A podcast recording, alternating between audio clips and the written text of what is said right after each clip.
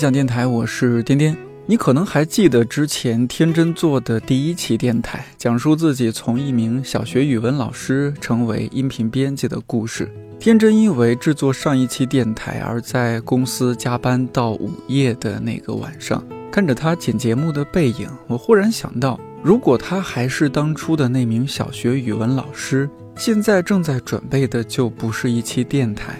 而可能是第二天给孩子们上课的直播内容了。疫情对教育教学的影响是显而易见的。学生们本来以为会迎来一个不用上课的超长假期，但没想到停课不停学，办公软件钉钉受命于危难之际，担当起了教育软件的职能，打卡交作业，这都是起步价，甚至还可以一键通知家长作业完成情况。我相信开发这些功能的时候，程序员小哥哥也是于心不忍。孩子们，原谅我吧。但学生们毫不领情，反手就是一星评价。所以有了两个月前的二月十六号，钉钉发在 B 站上的那条视频，钉钉本钉在线求饶。百口难辩，反复横跳，少侠们饶命吧！大家都是我老师还得洗头，给你们添麻烦了。一方面，之前在 B 站发布视频后应者寥寥的钉钉，借此机会华丽转身打入二次元领域；另一方面，国内关于在线教育的报道和讨论也随之更加轰轰烈烈。老师不适应直播授课怎么办？授课内容总是触发直播间封禁机制怎么办？在线教育多大程度上可以代替线下教育？当前小学语文老师天真在办公室剪节目的时候，我和另外一位现小学语文老师国庆在隔壁的录音棚录制了这期电台。国庆是我的大学同学，大学期间就进入大语文教育领域，直到现在差不多九年了。虽然都在北京，但我们俩见面机会极少，因为在他们这个行业，一般人休息的时候是他们最忙的时候。这次疫情对他授课最直接的影响，就是从几乎每天都有课，到现在一周只需要上一次课，而且是线上课。我也终于有机会把他请来，听他聊聊这次疫情对教育培训行业的影响和他们的应对，以及他从事的领域到底在做些什么，发生了什么。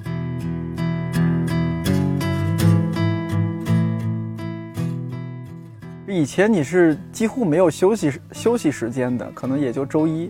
是，现在终于闲了，能来录一期电台了。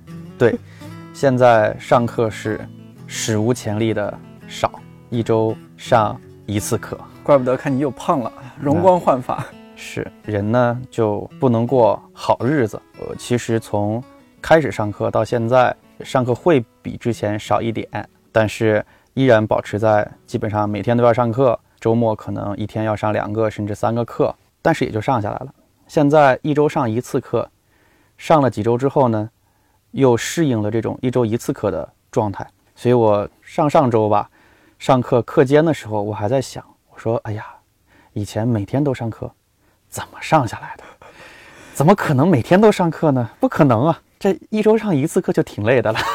当时年轻啊，嗯。”当时我记得咱们俩一块儿这个同居的时候，你这一天我印象中是讲课讲四到六个小时差不多，就一天如果课排满的话，四到六个小时。如果是平时周就是周中，我们叫术语叫周中啊，对，嗯，周二到周五我们叫周中。这个时候如果一天是能上呃三到四个小时的课，就基本上是极限了。那因为你得是从下午才开始上课，周末的话，如果是有四个小时的课，或者是有六个小时的课，嗯，这一天就算是挺轻松，八小时就会累。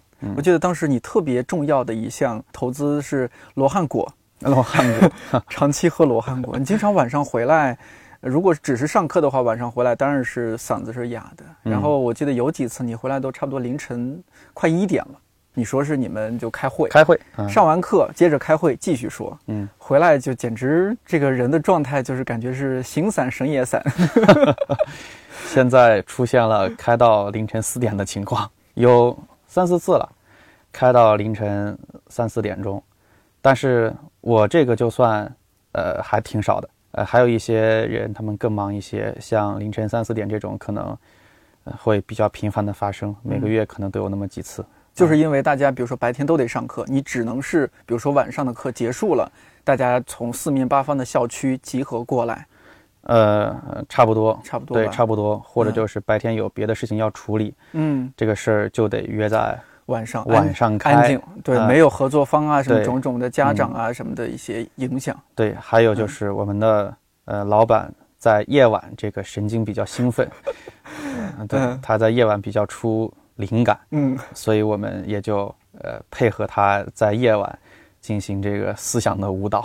嗯，嗯，因为你现在是已经是一个管理管理人员的职务嘛，你说嗯。你现在一周上一次课，一周上一次是吧？你下面那些，比如说这其他的一些老师，相对来说资历较浅一些的，嗯。是不是一周上的课其实是比较多的？现在，嗯，他们也是不上课，因为我们为什么是一周可以只上一次课呢？嗯。因为我们上的这个课叫大班课，嗯，嗯，这个需要普及一些培训行业的基本知识。来来说一下这个嗯黑话什么意思？对，就是自从疫情发生以后啊，就是疫情发生，我们大家都需要隔离起来，并且大家明确说是不能有这种公共的聚集，这个是在过年期间。嗯啊差不多。呃，过年前其实我们就已经开始上寒假课了，那个时候还是正常的。然后在临近过年的那几天，呃，就开始有个别的学生在课堂上是戴着口罩来的啊，但当时的我们大家都不太注意这个事儿。然后我甚至还在课堂上开玩笑，我说看着你们戴着口罩来上课。就一直给我有这种心理暗示，我就觉得我上着上着课，我自己嗓子都开始疼起来了，这个扁桃体都快肿起来了的感觉啊，跟他们开玩笑。嗯但是过年前的寒假课上完之后，一切都是正常的，我们就以一个非常正常的状态进入到了春节春节的假假期一直上到腊月二十几。二十八哇，小学生好可怜，啊，还好每年都这样啊。你也可怜。对，对，然后但是到了过年期间，很快嗯，就是还没到大年初一呢，对啊，应该是二十九或者三十的时候，差不多，呃，就呃公司里开始啊、讨论说这个事儿现在变得严重了，嗯，而且应该比较明确，年过年之后的寒假课是没法上了的，所以必须大家在过年期间拿出这个应急的呃方案来。那所以我们呃很多公司的管理层、领导层都是连夜的在这个线上开会讨论方案，然后同时也陆陆续续就有一些培训机构，呃发布了自己的通知，告诉家长们、学生们我们年后的课是怎么上。当时就出来一个这个培训行业中的黑话啊，嗯一个名词来敲黑板了，嗯，三元班，就是三块钱可以上的班呃，不是那个元，是原来的元，叫三原班。所谓三元班，就是，呃，告诉家长们，我们年后的课正常上，叫原时间、原课程、原老师。哦，这个时间，比如说我原来这个课是安排在每天的下午一点半，嗯，那 OK，我还是下午一点半来给你上。呃，原来是张三老师给你上，我现在还是张三老师给你上。啊，原来是一个什么三年级的古诗班，然后现在还是这个三年级的古诗班，内容完全都不变，唯一只有一个变化，就是我们不在教室里上，啊，我们是在一个网络平台上面，啊，可能是机构自己的网络平台，那当然得是大机构才能做得到了，呃要么就是借用一些公共的平台，嗯。呃，比如说什么钉钉啊、腾讯对啊、对对。Classin 啊等等这样的一些网课平台，呃，来上课。所以这样的话呢，其实是能够保证带给家长的这种变动感是最弱的啊，因为不到教室来上课而改为线上上课，这个对于家长来说没有什么解释的成本，嗯，你不用解释，家长都懂你是什么意思，全国人民都知道，全国人民都知道。啊。然后呢，其他的时间也没变，嗯。啊，我原来是一点半上课，我早就已经做好了一点半上课的准备，那我还按原的原来的计划来上就完了，我还省得出门出一趟门儿，对。大大冷天儿的，对嗯吧？所以很多机构都采用了这种三元班的做法，只有我们不太一样，因为我们看到了三元班这种模式之下巨大的坑。这个大的坑是什么呢？你是把线下教室里的课变为线上，对着电脑、对着摄像头去上，这对老师来说是完全两种不同的体验。老师站在教室里，站在讲台上，面对着活生生的学生和家长讲课，和他坐在电脑屏幕前对着摄像头讲课的体验是完全不同的。是，嗯有的老师适合线上的场景，有的老师适合线下的场景。如果这个老师他适合线下，他之前没有接受过任何线上课程的培训，他不知道线上课程上课的时候的各种注意事项，他直接一下子从线下转到线上的话，是会出问题的。是，他的嗯表现力、他的知识的讲解，他会变得无所适从。比如说，个我们的创始人斗神老师，他就自己明确表示，他自己是一个线下风格的老师。嗯呃，当然他后来也能上线上课啊，然后也上得很火。但是他在刚刚开始尝试在线上上课的时候，他说他是经历了非常非常艰难的一段时间的。他一个那么会表达，在讲台上神采飞扬的对啊，嗯老师，嗯，在面对镜头的时候，居然会频繁的出现结巴，然后频繁的不知道自己的眼神儿该往哪里看啊，频繁的不知嗯道自己的手该往哪里摆。这我真是没想到。对，所以嗯如果出现这样的情况的话，首先课堂的质量是大打折扣的，给家长学生体验也是特别不好的。嗯嗯、你不就是想让家长和学生的体验好吗？那你这样的话其实是降低了课程质量，嗯而且这个不只是你们就是培训学校面临的问题，就嗯公立学校不是很多也出现这种情况。对对你有没有在微现博上翻车，是吧？就是可能说着说着，突然孩子过来了，对对或者是老婆过来了，我记得对对对对，很有意思，翻车现场嘛。对，而且还有那种，但是这是另一种了，就是他讲的可能是生物课，结果比如说讲到一些生殖器什么，直接给封了。哎呦，居然还有这种。对，然后第二个就是网络的问题，这个必须是要有强大的技术团队做保障的。一个老师他在你想过年期间嘛，嗯。老师都在家里待着，也不可能那么迅速的就能够返回到北京啊、上海啊这些他们工作的城市，他们就得在自己家，嗯，在自己家，万一遇到正在上着课网断了，没有技术人员去帮你排除这个故障，你这课还上不上了？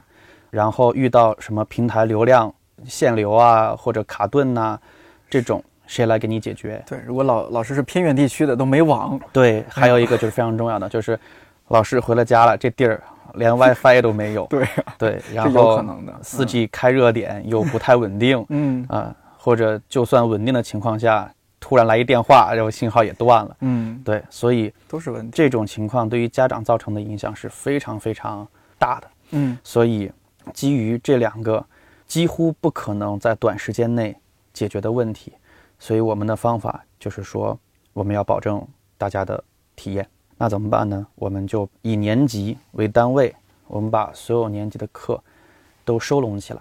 比如说，我们开了三十个四年级的班，那么现在我们这三十个四年级的班的学生可能好几百人，可能上千人，我们都把它归拢集中到一个时间段。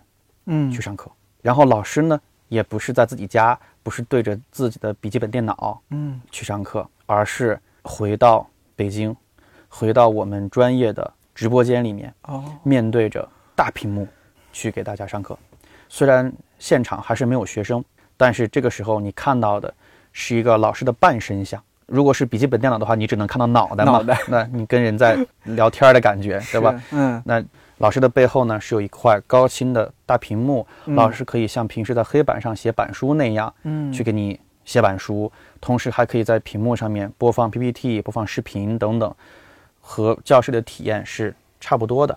然后老师是站在那里上课，他的一些肢体语言、他的表情动作都可以被学生看得到。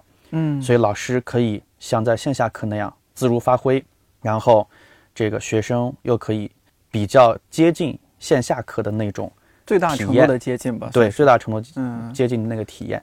而且呢，我们在老师的选择上，因为我们那么多的班现在是合成一个班，对，现在老师肯定会变化嘛。所以我们比如说老师四年级有二十个老师，嗯那现在我们不需要这二十个老师都来讲课，我们只需要一个就可以了。嗯那我们的选择面就很宽，我们选这二十个老师里面最最优秀的那一位老师。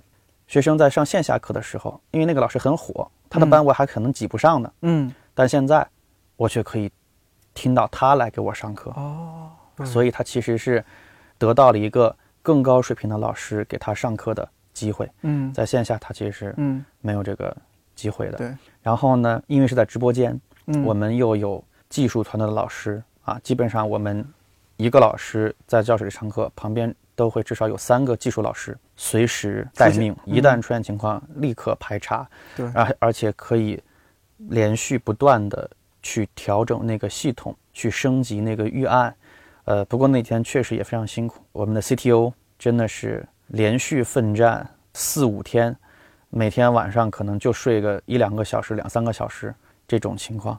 因为一直有课，因为一直有课，而且他要一直不断的去完善在直播的过程当中出现的各种的啊，各种 bug，问题，不断修复各种要不断修复，要不断的升级预案，然后保证家长和学生的这个听课的体验。嗯所以我们是有这个技术团队嗯做保障的，是能够解决我们刚才说的那个三元班解决不了的问题的。然后除此之外呢，因为我们合了班，合了班之后只有一个老师来上课，那剩下的老师我们是不浪费了。剩下老师去干嘛呢？剩下老师就维护好自己班级里的学生。平时我是一个主讲老师，我只给你上课，嗯。那么我们的一些答疑解惑呀、批作业啊这样的服务，都是由班主任老师和助教老师来完成的。嗯。但现在我告诉你，我就是你的班主任老师。平时我是给你上课的，嗯。但现在我来帮你答疑解惑，对对对。我来帮你批改作业，这一项服务的质量又就是提升了嗯。又提升了的。所以我们是用这种方式嗯。让家长觉得我这个体验和线下相比，不仅没有打很大的折扣，嗯。反而我还得到了一些在线下班享受不到的嗯，服务。这也就是为什么我现在一周只上一次课就可以了，因为我是给这个年级所有的同学一次上一个课嗯。就结束，所以我现在每次上课的时候都有四位数的学生在同时在线听课，可能比一些不知名的主播的直播粉丝 数量可能还要多一些。那你说就是你们现在这个直播间是临时因为出现这种情况，赶紧组建了一个，就是搭了一个吗？还是之前就一直有的，就是服务于你们日常的教学的，只是用的不太多？一部分是我们就有的，嗯，嗯。因为我们在近两年吧，就是教育行业就有一个呃新的发展的趋势，这又是一个教育行业的黑话了哈。哎第二个知识点，第二个敲黑板的地对，老师老师上课的感觉又来了啊。对 你这一直以来说话就我觉得特别有老师范儿，明明咱俩同岁，我觉得我一直在听张老师讲课。对，就是这个特别重点突出啊，思路清晰啊。对对对，分点。对对对，呃第二个点就叫双师，它其实就是一个把经济和教育较为发达的城市的教育资源给投射到这个教育欠发达地区的一个方式。就是我在嗯呃某某这个比可能小山村里面有一嗯个乡村小学，嗯那乡村小学里的孩子想听到一个什么北京名师上课，那是不可能的。嗯那我怎么办呢？就北京名师在北京，他还上他的课，只不过在他的教室里面可能多了一个摄像头，或者是多了一个屏幕对对，啊，这简版的就多一摄像头，呃，豪华版的就多个屏幕。然后在这个山村学校的教室里面多了一块屏幕，在这个大屏幕上，山村小学的孩子就能够看到北京的这个老师在线上课的情况。如果哦北京老师那边也有一个屏幕的话，他还能看到那边山村教室里的孩子们的反应情况、反应，他还可以跟那边的孩子提问互互。动啊什么的。对，所以这样的话呢，就把好的教育资源投射到了一些欠教育欠发达地区。呃，嗯去年暑假的时候吧，嗯应该还有一波这样的新闻。呃，人大附还是北京四中的投到呃什，么？对对对，包括什么四川的，成都七中。对对对对，投射到什么云南，我记得是什么地，方，我看？到当时特别火，对，然后然后。说效果很不错，班上很多孩子都嗯，这个真的是成绩大幅度的提提。升，但也有一些反对声音，对对对，嗯。就是也有些反对的声音，因所以跟跟不上。就是对对。对，你这边老师他太先进了，他啊讲的东西就这边的孩子教育落后嘛，就嗯。比如说相当于自己是一年级，然后听那边像五年级的课。就是你。还是得因材施教，你可能有得有个分层什么的，对嗯嗯，但是这个事情总体上来说肯定是个好事，对，因为它是一个教育资源的下沉和共享，嗯，总体上来说是好事。呃，你是要说听不懂啊，因材料这些问题存在，但是它可以去解决，这都是可以去解决的啊。嗯但是它总体来说肯定是个好事情的。所以双师这个东西，不管是在公立校还是在课外的培训机构，它其实都已经经过了几年的发展了。设备啊、模式啊都已经比较成熟成熟了嘛？啊，所以双师就是屏幕上一个老师，但是在教室里呢还有一个老师，只不过两个老师分工不同。屏幕上的老师是主讲老师，嗯，教室里的老师是辅导老师，答疑解啊惑就他负责组织同学们听课、嗯。答疑解惑、嗯。啊、收批作业。呃，等等啊，可嗯。能还跟屏幕那端的老师有一些可能教学上的反反馈沟通啊啊什么的，对对。远，程连麦，对远程连麦，所以，呃嗯，这个就叫双师，两个老师，嗯。呃，那我们也有这样的情况，像我自己就上过很多双师的课，嗯。我在北京给这个班的孩子上课，那边可能就有西安的同学啊什么在听、哦。啊，然后我还专门上过那种给江西的小学的学生上过这种双师课，我在直播间里面上，那边可能是江西的，呃，好几个不同的小学的孩子，公立学校的，对，公立学校同时都在听，同时都在都在听，那边有他们老师在组织，所以像这样的直播间和直播设备，我们其实以前就有。然后这一次肯定，当然这些教室啊、设备啊就用上了，这是第一点。第二点呢，在疫情期间，我们接入了很多这种在疫情期间因为疫情的影响，经营遇到了困难的中小机构啊，我们以各种方式把他们收入到我们体内，然后用我们的呃人才的资源、呃设备技术的资源以及教研资料的资源，嗯，对他们提供支持。就给他们那边的孩子上课。对，所以我们是哦，呃，相当于收购了一个主打双师的培训机构。然后，那他们是主打双师的嘛，嗯所以他们在设备和技术上是不缺的。啊，所以同时带进来的就有可能十来个直播间，这些直播间我们就正好也用上了。那我大致明白了，就相当于说，本次疫情对贵司来说几乎没有任何影响，而且还吞并了一家小公司。呃，不止一家哦，不止一家啊、家。不止一家。哦，我知道的就有两家，对对对。而且这两家还都是我参与到了收购的过程当中。啊过程当中啊，哎呦，这些商业的事儿咱们就不多说。啊哎，我我可以剪掉。对对对，没关系。我我有一点比较关注的就是，嗯但是说就是这种线上课程，家长不用出去，比如说还要送孩子呀，包括还得陪着孩子在那边听听老师讲课。嗯，但是我觉得在家里面会不会也是个问题？因为你们现在面对的还是主要小学生，对，是吧？小孩子他的集中注意力，你说在一个课堂里边，嗯呃，你你在那儿管着他，家长在旁边陪着，可能还好一些。那如果他在嗯家里，有可能家长觉得，那你就在那儿听课呗，妈妈嗯可能这个刷刷碗啊，做做饭、嗯扫扫地的，你就乖乖的。会有这种情况，那小孩子可能听着听着他就走神儿啊，嗯干嘛的？这种情况肯定是有的，别嗯说是在电脑前了，他就是在教室里，他该走神也走神了，也有，对吧？对。谁上课时候没走过神呢？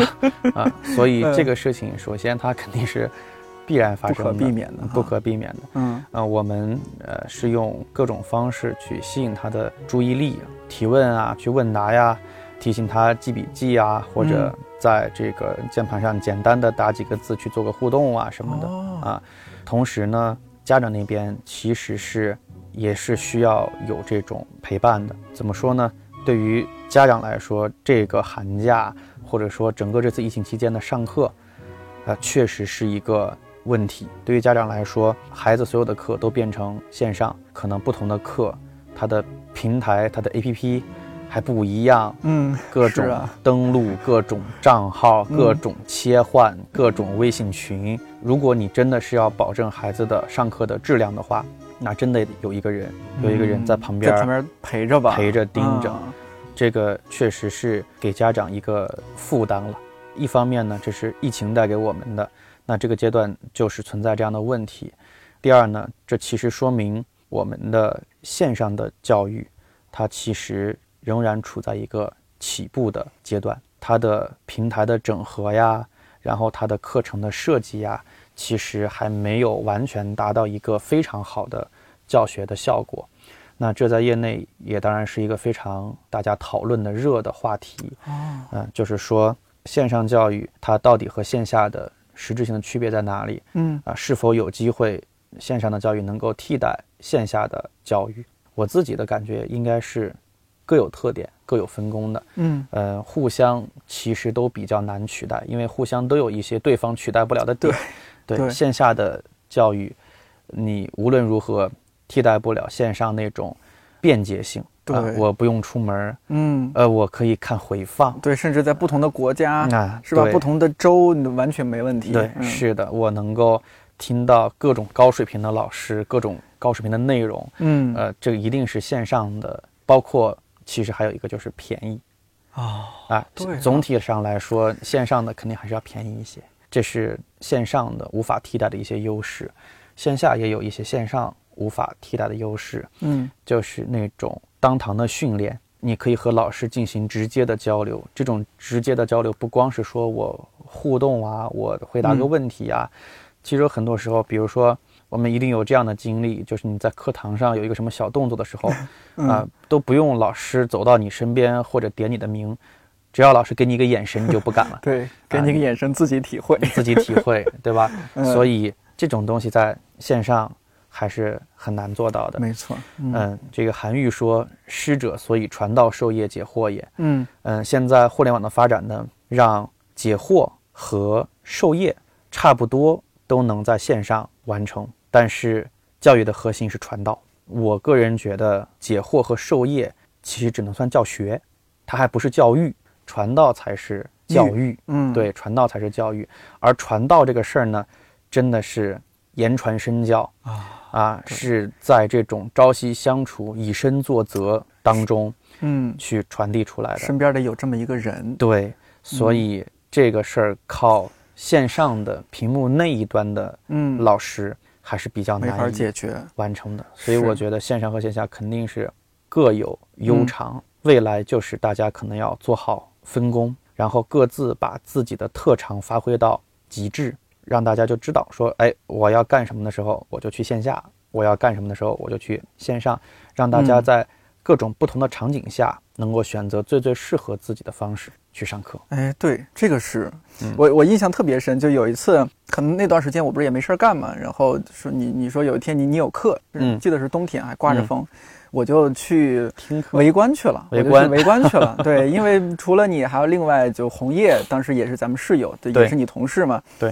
那天你们俩都有课，我我其实一直挺好奇你们工作的，我说那我去围观一下。嗯我印象特别深啊，就是在那个教室里边，你你站在那儿就讲，然后我第一次见到原来前边是小孩儿，然后后边是家长。对对，当时给我还有有一点我印象确实不太理解，到现在也没有完全理解啊，嗯就是像我是从小到大哈，就是你你如果会补一些课，你我绝对不会想到去补语文。补语文的，是的，这是什么样的人来 来带着孩子来学语文啊？你你多嗯看几本课外书不就行了吗？嗯。啊，但是你上课那种感觉给我感觉很好，就好像是不只是这个，呃，讲这个文字，嗯。讲我们小时候我印象中的字词句、断嗯。篇章。你那时候给我普及一个词儿，叫叫大语文。呃，但是因为朋友做这样的事情嘛，我当然也平时会关注一些。嗯我看到是前几年，差不多就这两三年，嗯我竟然会在互联网媒体上看到相关大语文的消息。嗯，这在我印象中应该出现在中国教育报上面。对，得有六十岁了，这个得 对，我我很惊讶，当然也也看到一些包括相关你们公司的一些嗯一些变化，它的一些报道啊什么的，我觉得很有意思。就是呃互联网里面有有个词汇嘛，不叫风口嘛，是吧？嗯一一会儿是共享单车呀、一会儿又是叫什么 O to O 啊，这那的，是吧？这几年的风口又是什么知识付费？是的，呃，那大语文竟然成为一个风口，你这个是行业资深人士，你上次给我普及的我也忘得差不多了。我们咱们今天这是个复习课是吗咱吗？们今天复习一下，就是我知道语文这两个字我很熟悉。嗯。啊、语文语文，嗯。文本语语，出口成章，下笔为文，嗯，是吧？你这个水平不错，哎来当老师吧。对。但是呢，这个大语文怎么个大法？这个你所以请张老师这呃个、确实是个很火的嗯概念吧。概念嘛，在我从业之前，哎呦，快十年了，十年了吧？快十应该年了。咱俩大二的时候，你嗯一零年就已经从成都飞到呃一一年的年初，一一年初嘛。一一年的年初，所以今年是九年，九马上也快十年了。啊，义务教育马上结束了。对对对对对，嗯嗯，在我从业之前是没有听过大语文这个词的。嗯那然后以以至于在从业之后的挺长一段时间，我也觉得只有我们做的这个事儿叫大语文。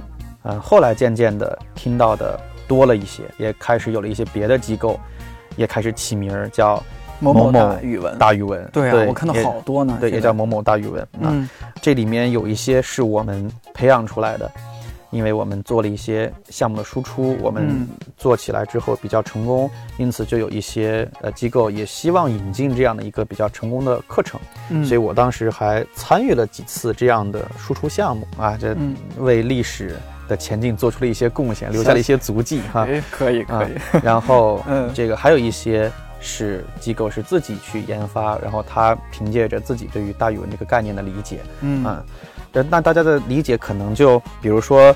大致差不多是同一个方向，但是可能还各自有一些各自的理解，各自有一些特点等等嗯啊。所以我就说说我们，嗯说我们的你的理解，呃，嗯对我的理解，你的理解啊代表我个人。嗯我们就先说语文这个东西吧，它到底是个什么样的意思？我们把它拆开来解释的话呢，语我们可以把它理解为语言，然后文呢，我们觉得它至少应该包含这么几个意思：第一个叫文字，第二个叫文学，第三个叫文化。那么，呃，我们学的语文课，我们从小到大上一年级，从拼音开始，然后一篇一篇的学课文，一直学到初中，整个这个语文的教育体系，它其实比较偏向于我刚才说的那个语文的“语”字，它其实是一种汉语语言教学，是一个汉语教学。嗯它的目的是说，让你能够在学习之后熟练地掌握汉语这一门你的母语啊，你能够正常的和人交流，然后你能够正确的表达自己的意思，你能够呃比较没有障碍的去读书看报、获取信息、呃分析信息等等。它其实是一个语言方面的训练和学习。但是如果语文课只有语言方面的训练和学习的话，它会显得比较枯燥。语言学其实是一个相对来说在文科里面学术，嗯。偏学术、偏偏枯燥的一个，而且呢，他会感觉这个东西没有人文性，就好像我们学英语，如果你只会学很多语法，但是你不了解这种英语的文化，不了解这个词它的来龙去脉，嗯。啊，你不了解在这种语言之下有哪些经典的文学作品，有哪些背后的文化的东西的话，那么你学的其实就是个哑巴英语。你在应用层面是肯定是欠缺的，并且你不能够激发起你对这种语言的兴趣，嗯你没有背后的那个文化做支撑，所以它会是一个很枯燥的东西。这也是为什么很多人觉得语文，嗯我为什么还要去课外学呢？嗯就是说说中国话谁不会？看篇文章这字儿我都认识，我都能理解什么意思，对吧？嗯嗯那不就行了吗？所以就是说，不就是语言吗？嗯啊，那语言我会啊，我会会说，我也会写，所以我上课我也不用听，对吧？而且我上课不听，好像我的分儿也没有低多少，我差差不多也能得那么多分儿，对不对？是，嗯、所以这就是一个问题。但是我们觉得语文应该还有它的另外一层的东西，嗯就是那个文字，就是我们还得有文字，还得有文化，还得有嗯文学、啊啊。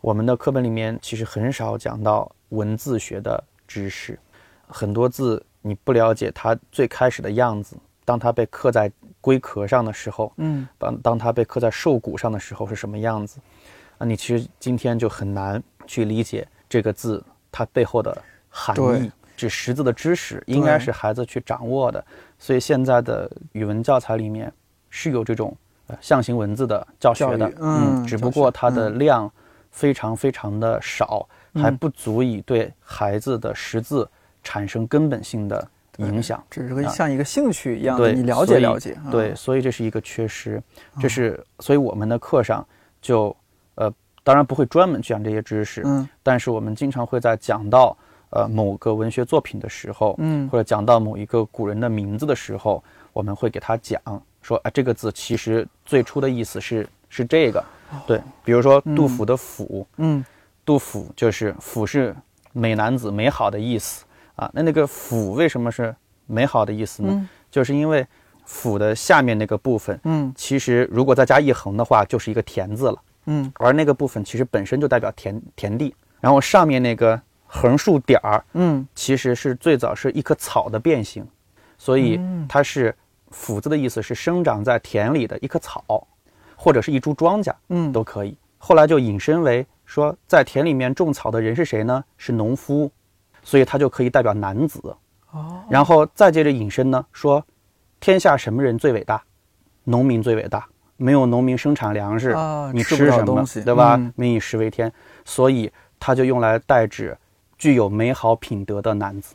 嗯，然后最后引申为可以代表美好，或者还有一种简单的解释是说，古人觉得什么最美？长在田里的茁壮的庄稼最美。最美，对，对，呃都都可以，其实一个意思。嗯，所以府就代表美好，所以杜甫就是姓杜的美好的男子，嗯，所以叫杜子美。所以叫杜子美，就是这样的。所以比如说。嗯我们不会专门去讲这个字，但是讲到它的时候，我们会延伸一下，会告诉他，你看是这个意思哎呦，这这课堂就有意思了。啊，是这个意思。嗯，嗯，包括还有很多，就举这样的例子，文字的嘛？对啊对对对，举这样的例子特别。嗯多。呃，文学的，呃，我上的课程其实就是以文学为主的。嗯我们讲了那么多的语文课，嗯我们学了那么多的课文，但其实我们很少学到那些在历史上、在世界范围内极其优秀的文学作品。呃，当然我们的课本里有，啊、有啊有还是嗯有的。中国古典的这种诗歌的作品，嗯然后我们的莎士比亚的剧作，然后一些知名小说的片段节选，嗯啊、嗯，这些还是有的。对啊。但这个总体的量上来说，还是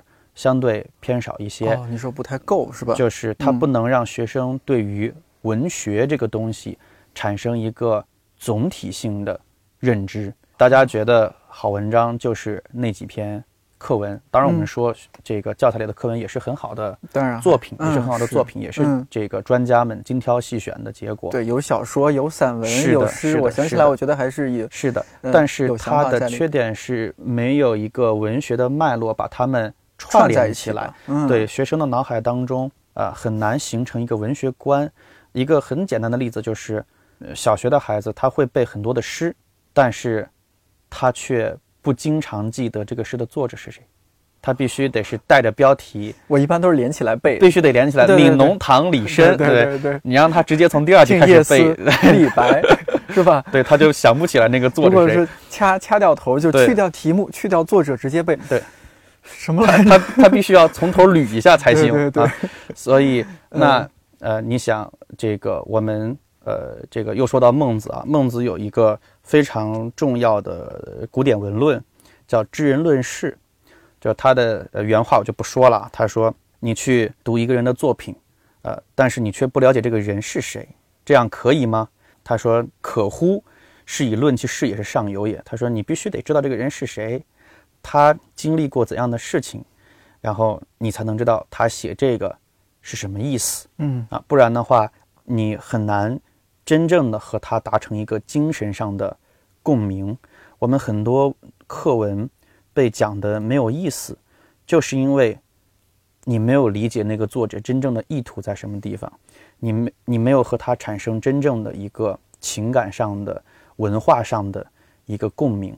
这样的例子也很多了，比如说，呃，有个诗特别有名，肯定知道，叫“接天莲叶无穷碧，映日荷花别样红”。哎哎呀，没丢脸，哎，这个诗叫什么名字？你知道吗？不知道，哇我真忘了。这诗叫《晓出净慈寺送林子方》，然后作者作者你肯定知道，杨万里，这都有的，你说出来我都有印象，但啊让我单独说，我真忘了。啊。然后这个诗啊，其实你要是仔细看它的话，这个诗是疑点重重啊。我们一般理解这个诗，就理解说，哎呀，接天莲叶无穷碧，映日荷花别样红，这是多么美妙的一个风景，对吧？风景如画，特别的好，对不对？但是你会发现这个诗疑点重重，它的后两句是这个，前两句是“毕竟西湖六月中，风光不与四时同”。反正四句诗总体加起来就是西湖很漂亮呗。嗯啊但是它的问题在哪儿呢？它的标题叫“晓出净慈寺送林子方”，他要送一个人，但是这个人要走，这个人，这个人叫林子方。嗯，他送了半天，从头到尾没有这个人都在写西湖，没这个人什么事儿。哦，那这个人要走了，你到底对他的走持一种什么样的态度？你是说你大胆的往前走，还是说哎呀你要走了，我舍不得你呀？你的意思在哪里呢？你是想表达什么？这就是疑点。那怎么解开这个疑点呢？你就必须理解，首先你得知道杨万里是谁，第二你得知道林子方是谁，你得去查这个案子。嗯你去查的话呢，你就会发现林子方是当时皇帝身边的秘书，从级别关系上来说呢，他可能算是杨万里的老部下哦啊然后呢，这个林子方同志呢，在皇帝身边做秘书，工作做得非常好，这个皇帝很赏识他，所以皇帝就给他升了个官儿。就是很多这种领导秘书，到后来有了经验之后，都从政一方嘛。嗯呃，古代就有这事儿了。嗯当时让他到呃福建的福州嗯去做知州嗯啊，相当于做市长啊，对直接是副省级城市的市长 啊。嗯，然后这个林子方呢就很乐意嘛，觉得自己这么多年在皇帝身边熬出来了。熬出来了，哎哎，可以是一方大员了，嗯所以很开心，就跟这个杨万里去告别，嗯，说我得走了，我要去上任了。但是这杨万里呢是官场上的老油条了，他呢就一下就看出来这里边是有问题的。什么问题呢？就是他说你只有待在皇帝的身边，你才是皇帝身边的红人。你待在皇帝身边，你每天接触到的人、接触到的事儿都是国家机密。嗯你在皇帝身边做事做得好，皇帝直接就能看到你最容易出成果、出成绩。而现在呢，把你放到福州去，虽然从级别上来说看上去是升官了，嗯，但事实上呢，你离开了政治的中心。啊以后你在地方上做出什么成果，皇帝不能够直观地感受到，所以以后有什么更好的机会，皇帝是不会第一时间就想到你的。毕竟山高皇帝远。山高皇帝远了，嗯所以呢，他说对于你来说，你最好还是留在中央发展，还是待在皇帝身边是最好的。但是呢，这个话他不敢跟林子方直说的，他说的话呢，相当于是那我懂了，接天莲叶，撺掇下面的人跟皇帝，对，意见不合嘛。嗯，没错。所以他就，说，毕竟西湖六月中，嗯，西湖就代表杭州嘛，对，呃，就就是首都的象征。六月中是一个月当中，就是夏天当中三伏天那个时候是最热的时候，所以他的意思就是告诉你，这儿是杭州，这儿是首都，这儿叫炙手可热，嗯风光不与四时同。这儿的风景，你在这儿见到的人和事儿，可不是你在其他地方上能够见到的事情。嗯，然后最后两句就告诉他，莲叶为什么绿呀、接天，接天它才绿。嗯荷花为什么红啊？它映日才能红，所以那个天和日，要是拿来形容人的话，肯定是用来形容皇帝嘛，不可能来形容、哦形容别的人。所以他的意思说，哥们儿，你得接天，你得应日才行。话就点到这里，你明白不明白就看你自己了。所以嗯他这么说，他的意思就是让林子方别走，这是事关你政治前途的事情。我这小时候看的一些相关的课外书，好像也没讲这么清楚，就是说没有，是吧？因为当时还没有这样一种理念。对，当时就是解释那个字词，对，是吧？说你看这个映日荷花，它这个词儿多么的美，接天莲叶如何的扩大这个景象，对是吧？对对对，没有讲那么深，我不知道是这个故意这个歧视小孩子，他可能也是怕小孩读不懂，但其实也可能怕我们读懂吧，可能是怕小孩读懂，也有这个可能。是吧？对，这样的例子真的是哦，非常多。相当于你们做这样的事情，把它更就文学这个事儿更深入了一步。呃，更加深入，让他能够对文学作品以及嗯对这些人能够产生更深的嗯共鸣。而且是讲故事啊，就你刚刚讲的这个，我几几乎我可以再给你完全复述一遍。是的它是印象太深刻了。对孩子嗯也立刻学完之后能回家给爸爸妈妈讲一下，对爸爸妈妈觉得这个收获感满满。这就像听相声、听段子似的，就是他一直有记忆点，是是吧？他的皇帝身边的啊，他要去福建福州了，如何如何，但是他要拦他不让去，哎。你看，我都记住了。对对对哎，这么一讲就确实不一样。好学生 文字文学，还有一个是文文化文化。就是说，在文学当中，它是嵌套着很多的文化现象的。嗯我们现在讲传统文化的复兴，我们当然应该去大力的弘扬我们优秀的传统文化。嗯但是“传统文化”这个词儿呢，有一个比较难点的地方，在于文化太大了，太虚了。你说我们弘扬中国传统文化，那我们从哪儿讲起呢？呃，你的嗯衣食住行其实都是文化，那你从哪讲起呢？它会没有一个体系感，所以我们会找一个抓手，这个抓手就是文学，因为文学这个事儿是有体系感的，因为有一个现成的东西叫文学史。对你只要把文学按照历史发展的脉络给它讲一遍，这样的话呢，你就可以把很多文化现象给带入进去了。就比如说，为什么到了元明清的时候，中国才进入到了一个通俗文学，比如说戏剧啊、嗯小说啊，小说啊它的一个嗯发展的高峰，为什么之前没有？嗯因为这些文学的受众叫市民阶层，而在唐之前，其实市民阶层还没有壮大到一定的程度。嗯宋朝是第一个市民阶层发展的高峰嘛，嗯所以到了元明清时代，这个市民阶层是相当繁荣的。呃，市民阶层的繁荣催生了这种通俗文学的它的繁荣。嗯，出现了讲故事的人，啊、出现了讲故事的哎，人，然后讲完了要记下来，对，出现了且听下回分解，对对啊扣着你，让你明天还来，啊对对对还得花钱，来了给你提供瓜子儿，对对对对对，所以就是嗯说，它整个呃文学的发展和这种历史的发展和文化的发展是紧密相，关的。文史不分家，文史不分家，嗯。对，所以我们通过文学为抓手，嗯，就能把这些历史知识、文化现象，对。都能够串在课堂当中灌输给孩子们。你说，你这么说，我都觉得对当老师要求多高啊！你像我们共同的那个，也是你同事，也是我们朋友，红叶，北大的研究生，是的，还有好几位那个同事，我记得嗯。博奇啊什么，他干脆就是北大中文系啊什么的。嗯，对老师的要求确实还是有一些，比如嗯说现在我部门下面有五个主要的中心负责人，嗯，这五个中心负责人呢，呃三个北大的，哎呦，呃，一个北师大的，嗯，一个中国传媒的，基本的这个基本阵容 对基本阵容，这个人才的档次真的还是就是呃挺高的。确实是接天连夜无穷碧啊。呃，不敢不敢。嗯，但是这绝对不意味着，如果你不是名校毕业，如果你不是科班出身，你就没有机会。事实上，呃，我就是个例子啊，我，不是名校啊，然后我也不是科班出身，嗯，但是但咱交大也不差。哎，没有，你你你说到这，我想起来，嗯当时我我和你开的玩笑嘛，当时咱们四个人一块儿住，是两室一厅，隔壁是主卧，咱俩住的是侧卧，嗯特别小的空间，有十平米没有？可能都没有十平米，可能不到一点。是吧？一个房间吧是吧？八九嗯平米，两张床，你一张，然后斜对角我一张床，嗯两张床。隔壁主卧俩北大的，哎，然后咱俩俩交大的。对我说这就是北大和交大的区别。毕业之后，北大的是主卧，交大的是侧次卧。卧对，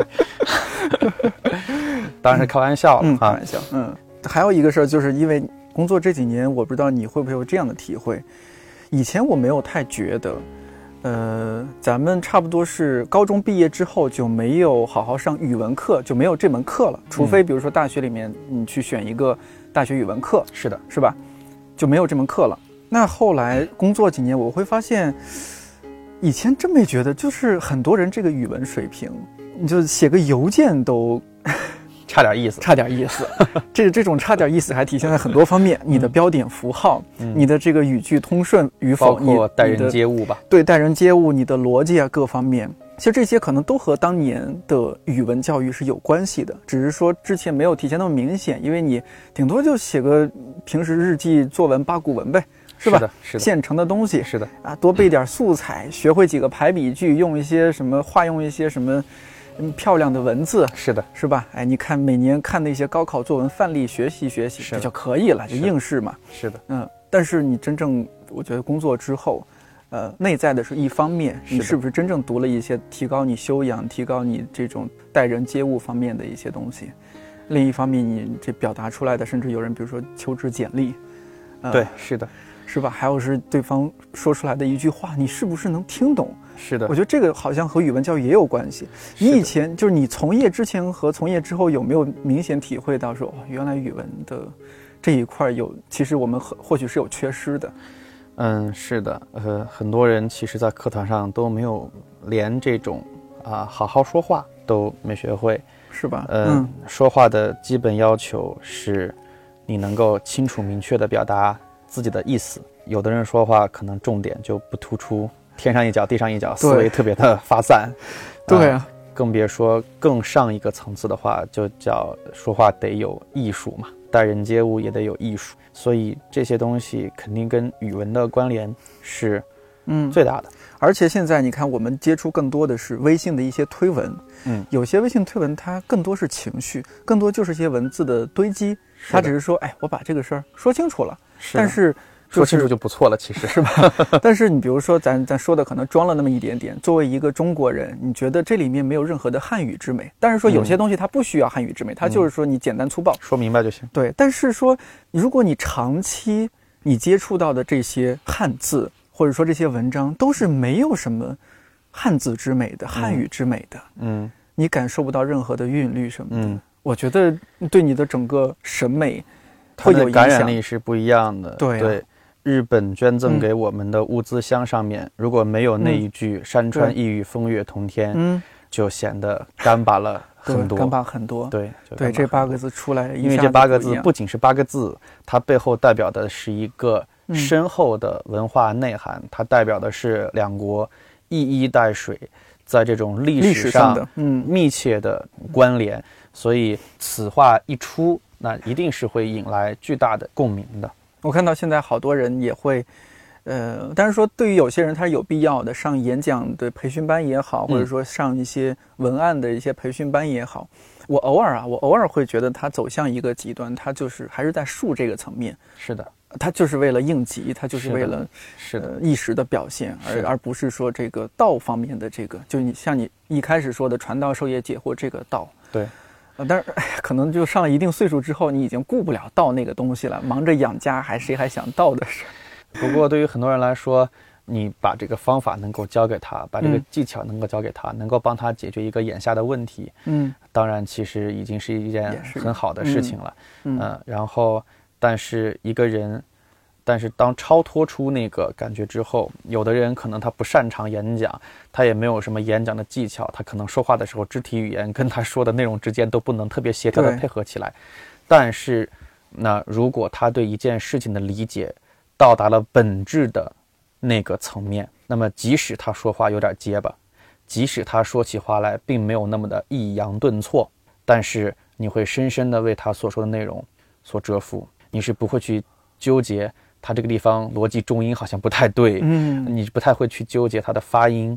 啊、我曾经听过曹文轩老师的一个现场的一个演讲，嗯，曹文轩老师这哎个，不就上次你去开讲了？呃，对，曹文轩老师他的呃口音非常重，但是他在他五十分钟的演讲的过程当中，大家没有人去戏谑他的口音的问题，啊大家完全是被他那种精彩的讲述其中所饱含那种感情，以及他讲述的那些生动的情节而折服的，而沉浸在其中的。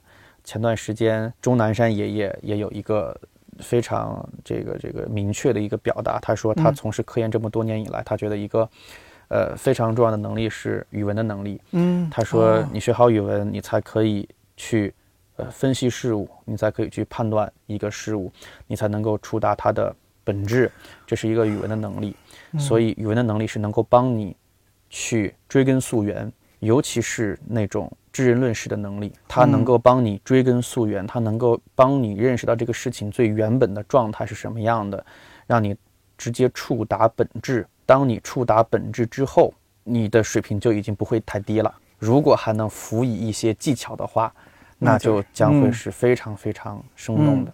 对语文这个，我上次就采访我们，同时也是我们一个主讲人，他是复旦大学的哲学系的教授，叫徐云锦，也是在我们自己 A A P P 里面有讲这个哲学课程啊，还有什么关于日本文化的一些内容。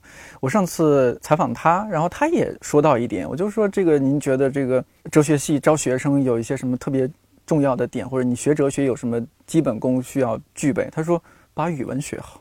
哦，我第一反应是有点诧异的，嗯对，后来但是他给我后来解释了一下，我就明白了。他就说我巴拉巴拉，我说一句话，我又忘记那句话什么来着。对，对他怕他就是这么一句话，你第一反应你你能把它，你听完了就能把它复述出来，然后你能理清楚它的逻辑关系。你有这个基本功，你再来说你跟着我徐银锦来学哲学。是的，是的。对，基本这这个给我印象特别深刻。分析问题、提取问题，没错没错概括总结的能力。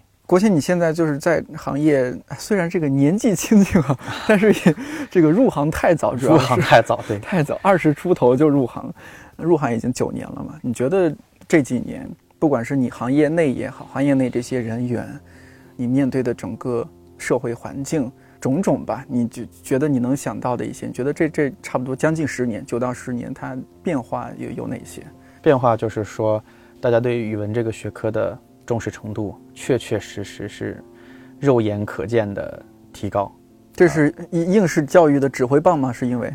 当然有这个因素，啊有这个因素是我们高考的改革，嗯是我们整个教材的改革，提升了语文的一个地位。呃，其他就是我们非常明显，就是从去年九月份开始，全国统一使用最新的统编版教材，啊、语文教材是全国统编。啊，以前我们是有各种不同的版本的，这个什么苏教版呀、苏教沪教版沪教版对人嗯教版、北师大版等等对对啊。既然是全国统一，那就说嗯明我们在国家层面上对语文教育这件事情是非常非常重视的。还有一个原因很有意思，优秀学生和普通学生差距在数理化上，学霸级的学生，呃，神仙打架级的学生，他的差距嗯，在语文上。但问题是，这个这么多年其实都没变化。我们小时候是这样，是的，现在十年后、九年后的如今还是这样。呃，嗯是的，所以大家就看到了语文在那个高分段的重要性，而且哦像北京和上海这样的城市，它是嗯一个牛娃聚集的是啊，大家都是打架的大家都是牛娃。啊，所以你会不会这这当然这是我不太懂的地方，就所以会不会其实一线城市就是语文培训这一块儿它是更发达的，市场越市场越市，场市场是非常大的，对但是相对你你说那些，比如说落后的一些城市，它就是说我提高分数，它主要就提高那些短板嘛，对是吧？它就是短板理论，它把那些短板补齐了就可以了。对但一二线一线的城市，北上广，大家你必须得全面。我我要全面，我把这个长板我还要更长更是长。是是的，哦嗯，越是牛人聚集的地方，大家的嗯水平就越接近，大家越是要在那个顶尖的区段当中嗯，进行更加猛、对，激烈的近身肉搏。而且现在语文考试的难度也有所增加，阅读量啊，包括对于一些文学知识的考察呀、嗯传统文化的考察呀，都增多了。现在要在一张语文嗯卷子当中打出高分儿，也确实挺难的。我也会每年都看一看最新的高考的语文试卷儿。啊，嗯，都非常庆幸自己已经高考完十是吧？十多年了，觉得看对，是不是有些词儿你都不知道什么意思？现在再去高考真的是要扑街了。